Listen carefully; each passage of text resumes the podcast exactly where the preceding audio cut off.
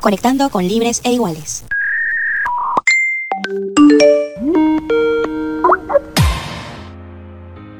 Hola a todos, volvemos a encontrarnos en Libres e Iguales, el podcast de CODES, la Comisión para los Derechos Humanos del Estado Zulia, para conversar sobre lo que somos, sobre nuestros derechos y nuestras luchas por construir espacios inclusivos e igualitarios para todas y todos. Yo soy Adriana González. Y yo soy Dayana Palmar. Bienvenidos a este segundo episodio en el que venimos en modo 2.0, pues navegaremos en las profundidades del mundo digital principalmente porque en tiempos de pandemia nuestras formas de comunicación, nuestros entornos laborales, académicos incluso familiares y la manera de entretenernos, todo ha estado dependiendo de las plataformas digitales en línea.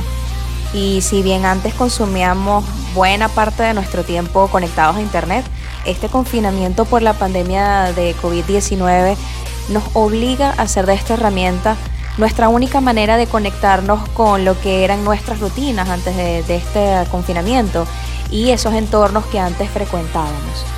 Sí, definitivamente es una realidad global que merece ser analizada. Si bien formar parte de la comunidad digital a corta distancia difumina las fronteras entre los países del mundo y hace más fácil el acceso a la información que se encuentra en Internet, también hay que ver la otra cara de la moneda puesto que existen poblaciones que, eh, donde la brecha del acceso al Internet sigue siendo muy elevada y donde incluso eh, contar con dispositivos que permitan la conexión no son posibles para muchos. Por esto, en este episodio estaremos conversando sobre cómo se vive esta situación en Venezuela y en otros países latinoamericanos. Estaremos repasando nuestros derechos digitales y también compartiremos con ustedes herramientas para navegar de manera segura y evitar que podamos ser vulnerables ante amenazas que acechan en el mundo digital como phishing, suplantación de identidad, hackeos, entre otras prácticas que vulneran nuestra seguridad en línea.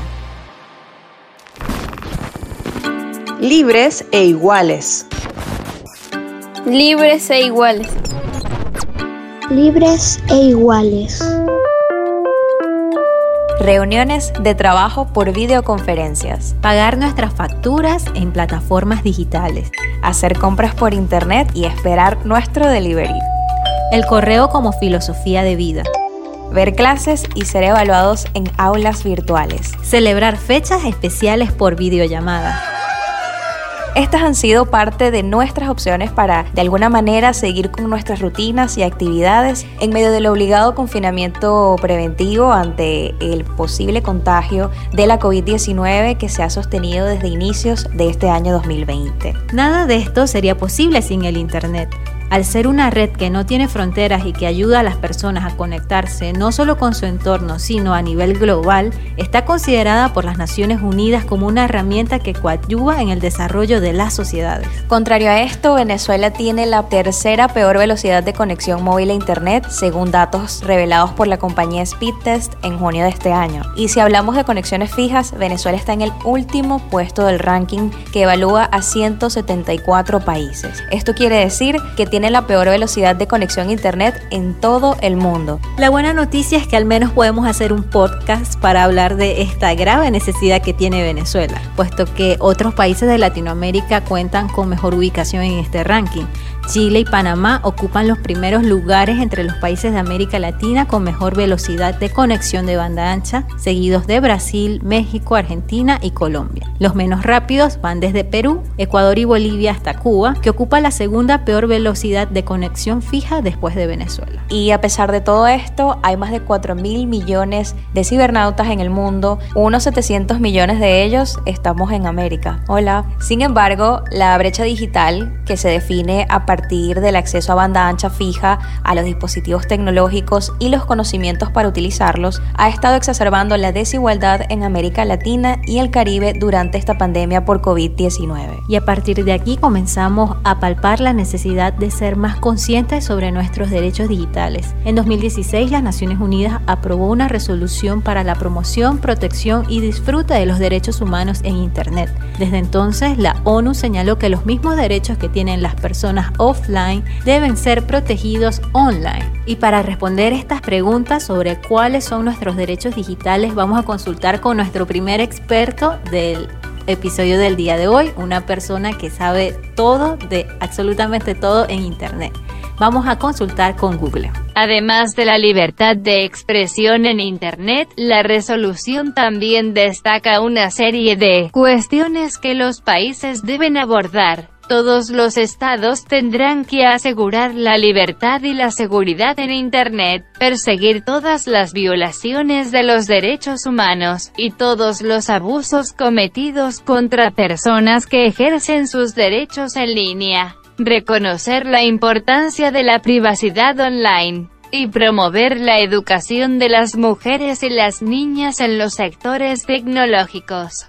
Gracias Google por tus amplios conocimientos. Durante la pandemia también se ha visto con mucha preocupación la vulneración de estos derechos digitales en el mundo. En Venezuela, la difusión de denuncias y de contenido crítico sobre la gestión de Nicolás Maduro y funcionarios de su administración, tanto en redes sociales como en aplicaciones de mensajería instantánea, ha sido motivo de detenciones y de imputación del cargo de instigación al odio. Este delito forma parte de una de las políticas de control que se aplican en el uso del Internet, la inconstitucional Ley contra el Odio por la Convivencia Pacífica y la Tolerancia, una ley carente de legitimidad en Venezuela. Este reglamento establece penas de 10 a 20 años de cárcel, cierres de medios de comunicación, multas a empresas y medios electrónicos que difundan mensajes que son catalogados como instigación al odio. Al respecto, consultamos a Espacio Público, una asociación civil venezolana que promueve y defiende la libertad de expresión, el derecho a la información y la responsabilidad social en medios. Esto fue lo que nos dijo Carlos Correa, coordinador general de la organización Espacio Público. Desde el 16 de marzo al 16 de agosto nosotros hemos registrado 92 detenciones asociadas a todos los temas de libertad de expresión. ¿no?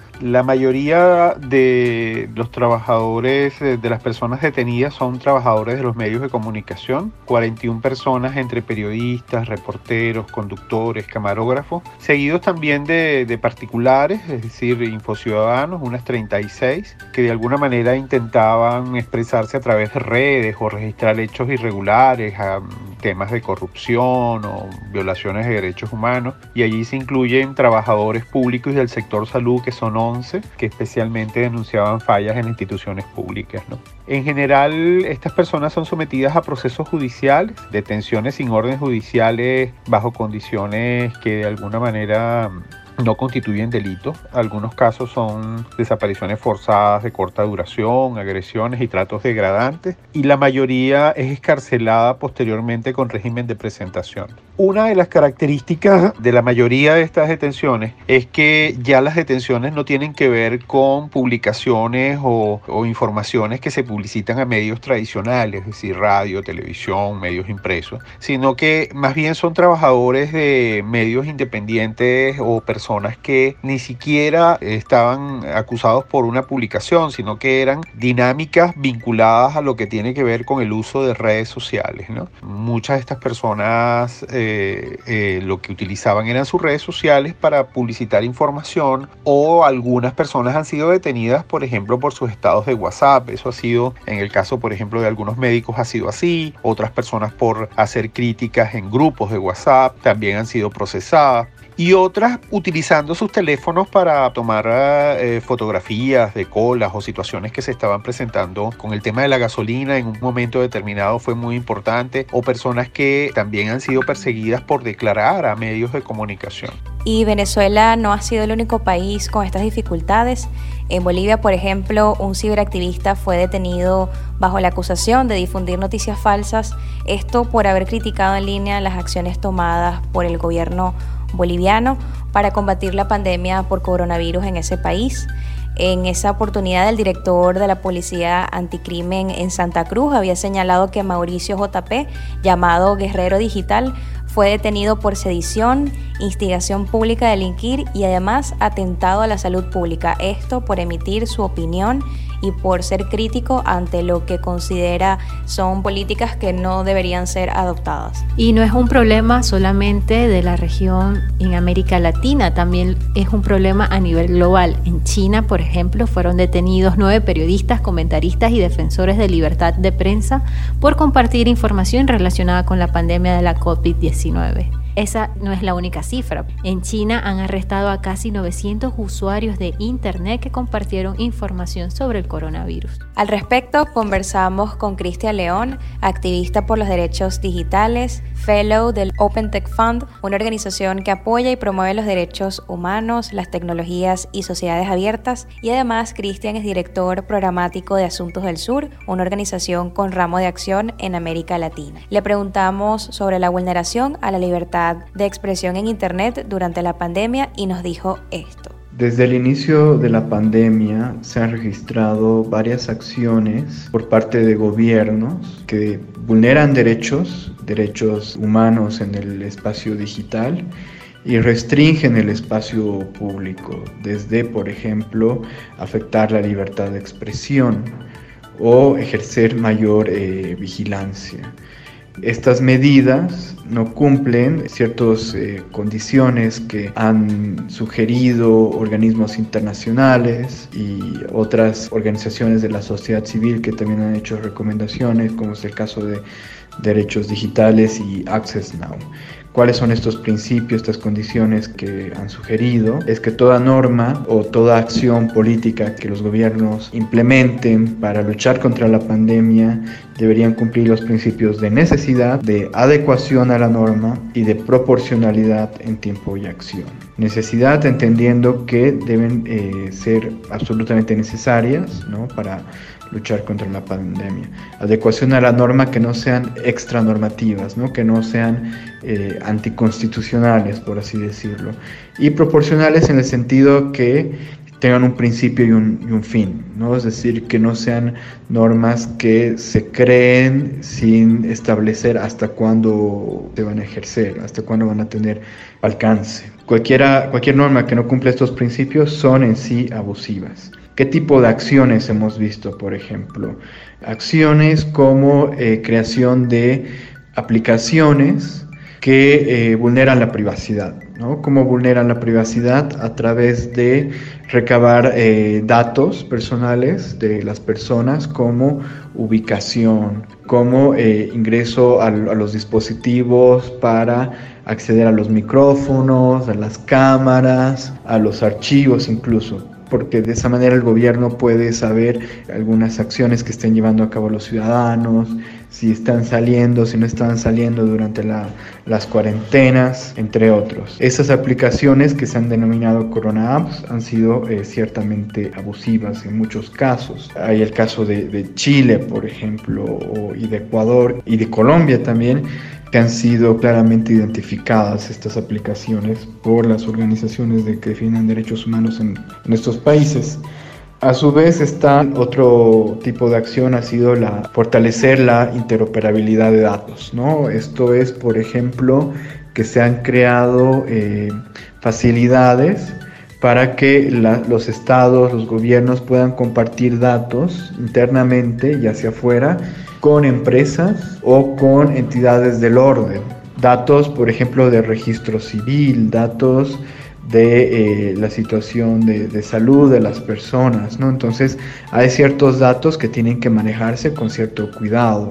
Entonces, por ejemplo, en Bolivia había un proyecto para generar una interoperabilidad de datos que incluso llegue hasta el ejército y esto generó cierto, eh, cierta sospecha. Más allá de que pueda haber una buena intención, nadie está diciendo que es un intento de, generar una vigilancia absoluta pero son medidas que si no son pensadas de la manera adecuada y tomando en cuenta los derechos humanos pueden claramente ser bastante abusivas. otra acción ha sido la de ciberpatrullaje. El ciberpatrullaje entendiendo como un monitoreo de las acciones de la ciudadanía en el espacio digital a través de, por ejemplo, técnicas de OSINT. OSINT es eh, inteligencia de fuentes abiertas, que es entrar, por ejemplo, a las redes sociales de la ciudadanía para ver qué están publicando, si están publicando desinformación y otras acciones. En sí, el ciberpatrullaje, si está protocolarizado, si tiene alcances,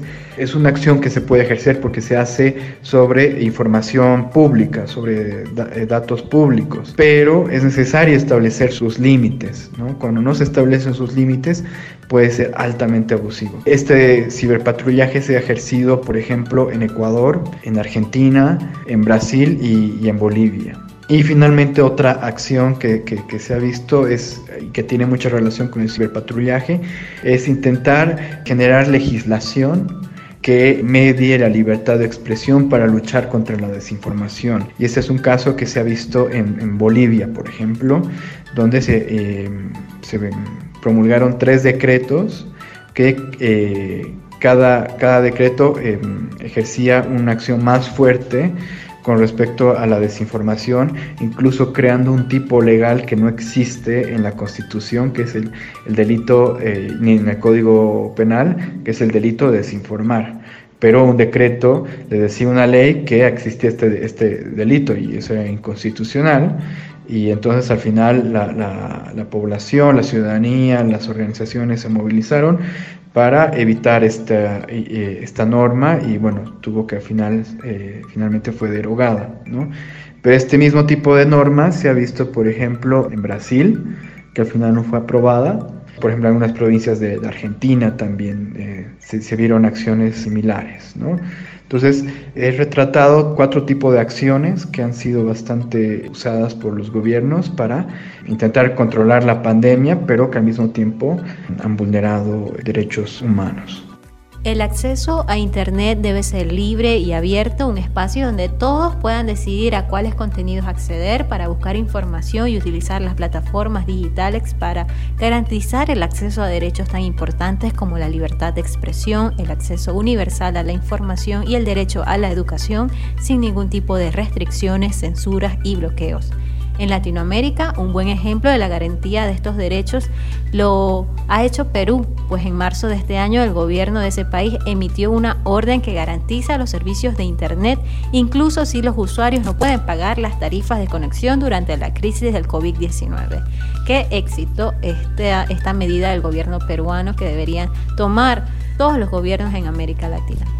Totalmente, y es que esta resolución estableció que las empresas operadoras deben realizar la gestión de tráfico que sea necesaria para priorizar el funcionamiento de las aplicaciones que están orientadas al teletrabajo, a la teleeducación y a la telesalud. Si nos alejamos un poco de Latinoamérica, en Asia destacan las acciones que han tenido algunos gobiernos como el de Delhi en India, donde se está reembolsando a los usuarios los paquetes de datos para niños en edad escolar para garantizar su acceso a la educación.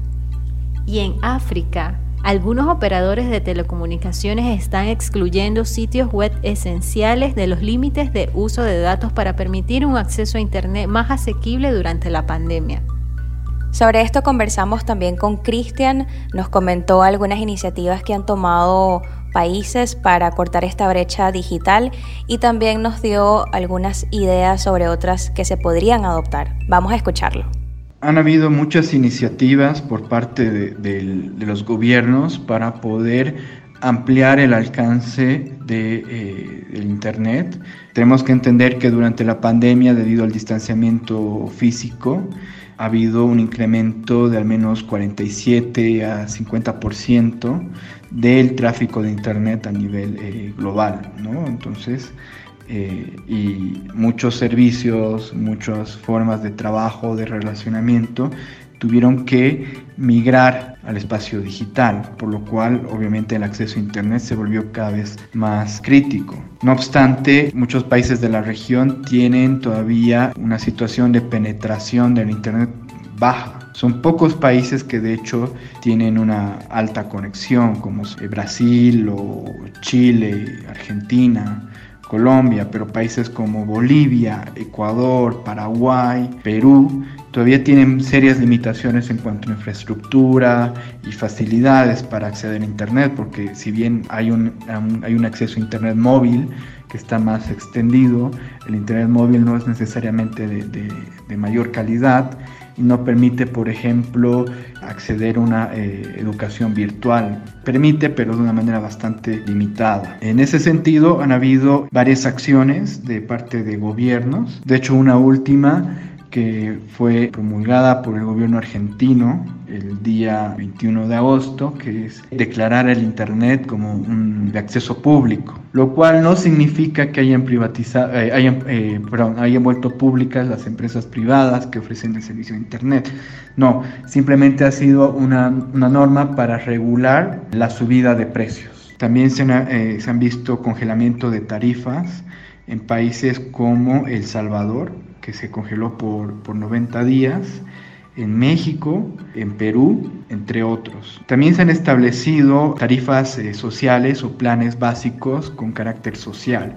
Esto ya vi en Argentina, también se vio en México, Chile y en Colombia, me parece, donde se han creado planes específicos durante la pandemia para que la población pueda acceder más fácilmente a, datos y, tarifas planas, de modo que puedan seguir accediendo a los servicios, navegando, sin que eso implique que tengan que comprar otra bolsa de internet o que tengan que eh, pagar más. Esto es muy importante entendiendo el contexto de, de educación en línea, ¿no? Es decir, prácticamente todos los países suspendieron las, las clases, entonces cómo continuar las clases teniendo que la educación es un, es un derecho. En Bolivia, por ejemplo, no, no se logró y se tuvo que cancelar el año escolar, suspenderlo, pero en otros han buscado las maneras para continuar con, con la educación. En la misma línea, también otros países han visto la necesidad de ampliar la, la capacidad de los planes existentes. Esto se vio, por ejemplo, contigo en Colombia, en Chile también, donde los planes los, los aumentaron para que a través de la misma cantidad de dinero se pudiera acceder a más datos. Otra política muy extendida ha sido la del zero rating.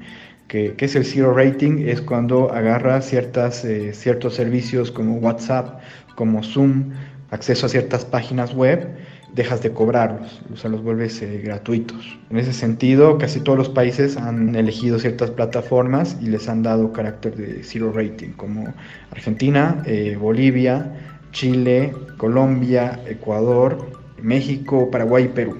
Han creado planes con zero rating para, por ejemplo, eh, Microsoft Teams, el Webex, el Office 365, luego el Zoom, WhatsApp, por supuesto, entre otros.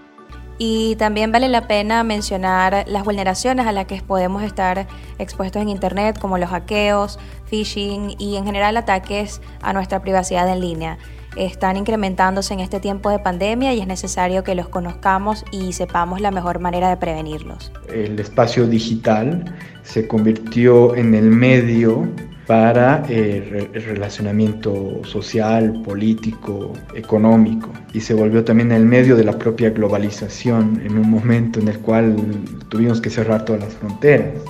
Pero esto, eh, por supuesto, implicó un incremento notorio eh, de los riesgos. la ONU reportaba en, en mayo que se habían incrementado 600% de los cibercrímenes a nivel, a nivel global y otras entidades que miden temas de ciberseguridad reportaron cifras igual eh, muy altas en cuanto a incrementos de delitos informáticos eh, financieros, por ejemplo, con un incremento de 265, 268%. Y, y lo mismo en, otro tipo de, de, cibercrímenes. Eh, pero ¿cuáles son estos riesgos y, y por qué deben preocuparnos? Varios que voy a mencionar, por ejemplo, el aumento de los ataques de phishing. ¿Qué es el phishing? Es estos ataques donde recibes un correo o un mensaje aparentemente desde una entidad de confianza como puede ser un banco, puede ser una plataforma de red social, puede ser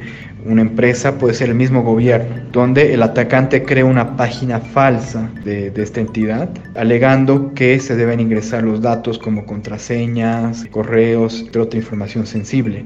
Pero como es una página falsa, en realidad esa información se guarda y se envía al, atacante. Nosotros hemos dado esa información, pero en realidad es una forma para obtener nuestros datos y así poder esas, que esos, esos ciberdelincuentes poder acceder a nuestros servicios. Hay otras maneras de phishing mucho más sofisticadas y otras no tan sofisticadas, ¿no? Por ejemplo, las no tan sofisticadas parten desde una llamada telefónica, pero estamos viendo ataques cada vez más eh, complejos. Ahora a partir de, por ejemplo, links maliciosos que te envían a través de un SMS, a través de WhatsApp, tú le haces clic y al hacerle clic ya de hecho estás eh, descargando ya sea malware o, te están jalando información desde el propio browser para eh, obtener esa información y así poder acceder a tus credenciales y suplantar tu identidad. Esa es una manera de ataque. La segunda eh, que se ha incrementado es el uso de Corona Apps, no las Corona Apps del gobierno, de los gobiernos que han creado para poder atender a la, pandemia, sino Corona Apps falsas. De hecho, se identificaron algo así como 300 Corona Apps en, el marketplace de, Google, que en realidad eran eh, malware que la gente instalaba por el tema del, coronavirus y en realidad infectaban el teléfono y a través de la infección de ese teléfono daban acceso a la cámara, los documentos, fotografías, GPS, entre otras. También se ha visto un incremento notorio del tema del acoso el acoso a, mujeres y discurso de odio también con, respecto a ciertos grupos en situación de vulnerabilidad. Y con casos, por ejemplo, a sabotajes en videoconferencias, eh, donde los atacantes ingresaban a las, a las videoconferencias en Zoom o en otras plataformas, porque es, es bastante fácil teniendo el link, es posible y eh, ingresaban y hacían eh, sabotaje, ya sea intentando tomar la sesión y expulsando a la gente, o eh, ya sea compartiendo la pantalla, con, poniendo frases obscenas, entre otras. Este tipo de, acciones, el acoso, este, sabotaje, son bastante disuasivas, porque buscan generar un clima de, intolerancia, un clima de violencia, que, disuade a las personas, les, genera miedo y hacen que se alejen del espacio digital. No es que te van a robar información privada o tus claves, aunque en algunos casos sí se puede. Por ejemplo, hay brechas de seguridad en, Zoom que te permiten tomar una sesión de Windows, pero en su mayoría son acciones disuasivas para alejar a estas personas eh, del espacio digital y así evitar que hagan activismo. Entonces, en realidad, eh, si la nueva normalidad eh, depende de lo digital, pues la ciberseguridad cada vez cobra más importancia como eh, un habilitador de derechos políticos, derechos sociales, derechos económicos, por lo cual realmente la ciberseguridad es algo que nos preocupa. Y como lo apuntaba Cristian, es impresionante que muchas veces no estamos conscientes de los riesgos a los que estamos expuestos si no tenemos protocolos de seguridad definidos. El acceso a la información es vital en Internet y cuando los bloqueos son comunes, este derecho se ve vulnerado. Para conocer con qué herramientas contamos para evadir los bloqueos de páginas web, hicimos contacto con Cintia Alvarado. Ella es investigadora del derecho a la información de artículo 19 para México y Centroamérica. Esta organización es de carácter internacional y toma su nombre del artículo 19 que proclama la libertad de expresión en la Declaración Universal de los Derechos Humanos. Según Naciones Unidas, un dato importante es que al menos 40 países aplican alguna forma de censura en Internet. A continuación me gustaría compartirles algunos tips para evitar la censura, los filtros en Internet y acceder a la información que está restringida de alguna forma. Eh, esto puede ser a través de una red privada virtual o VPN. Sirven para ocultar quién eres y saltarte bloqueos geográficos. Una de estas es el Tunnel Bear. Esta te permite elegir entre suscripciones gratuitas y pagadas. Eh, impone un límite de 500 megabytes de tráfico mensuales para quienes usan la opción gratuita. Esta opción eh, de conexión automática funciona bien pero puedes elegir también manualmente de entre 20 países como tu localización principal. El Freelan es otra de estas herramientas, la cual puede resultar hasta cierto punto compleja para las personas que recién comienzan a usar este tipo de herramientas. En lugar de instalar un programa normal, lo que hace es que el software instala eh, nuevos controladores de red que se ocupan de tu tráfico web. Esto en realidad pues no es un problema, pero es algo que vale la pena dejar en claro desde el inicio. Esta VPN lo que hace es que es una herramienta de código abierto y lo mejor de ello es que es totalmente gratuita. Otra de las herramientas es eh, hide.me. Eh, esta es otra manera de hacer tu conexión más segura.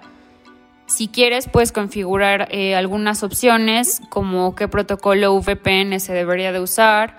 Eh, la versión gratuita de ella ofrece 2 GB mensuales a los y las usuarias. Su rendimiento en realidad es razonablemente bueno, sin embargo tiene demasiada publicidad. Otra de las formas en las que ustedes también pueden eh, sortear este tipo de bloqueos es a través de un navegador gratuito de código abierto que se llama Tor, en la que tu tráfico de ese navegador pasa encriptado por varios servidores antes de salir a Internet.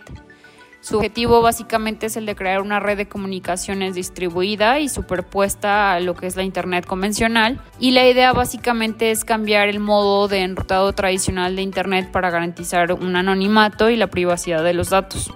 Tor es una red que implementa una técnica que se llama onion routing o enrutado cebolla, que consiste en enviar los datos por un camino no directo utilizando eh, diferentes nodos.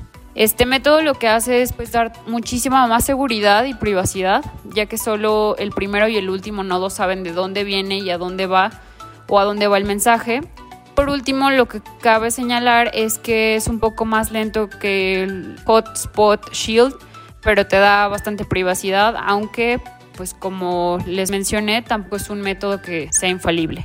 Y para contrarrestar estos bloqueos de información en línea, además de otras acciones que buscan cercenar los derechos humanos en tiempos de confinamiento, muchas organizaciones y activistas se han unificado en la tarea de hacer protestas digitales para reivindicar que si bien estamos en tiempos de pandemia, nuestros derechos humanos siguen vigentes. Me gustaría comentarles lo que vivimos tanto yo como amigas, conocidas, colectivas, de mujeres, tanto de mi estado como de otros estados en México e incluso de otros países en mayo pasado. Tuvimos que lanzar una convocatoria de último momento para pues ejercer nuestro derecho a la protesta pero en el ámbito digital. Desde el Congreso local del estado que van a discutir casualmente, y esto lo digo entre comillas, en el Congreso un par de iniciativas de reforma en torno a la despenalización del aborto. Lo digo casualmente porque una de ellas fue presentada desde 2018. Entonces estuvo pues ahí archivada hasta que de repente aprovechan un ambiente pues bastante complejo en el que difícilmente vamos a poder salir a las calles y ejercer nuestro derecho a la protesta.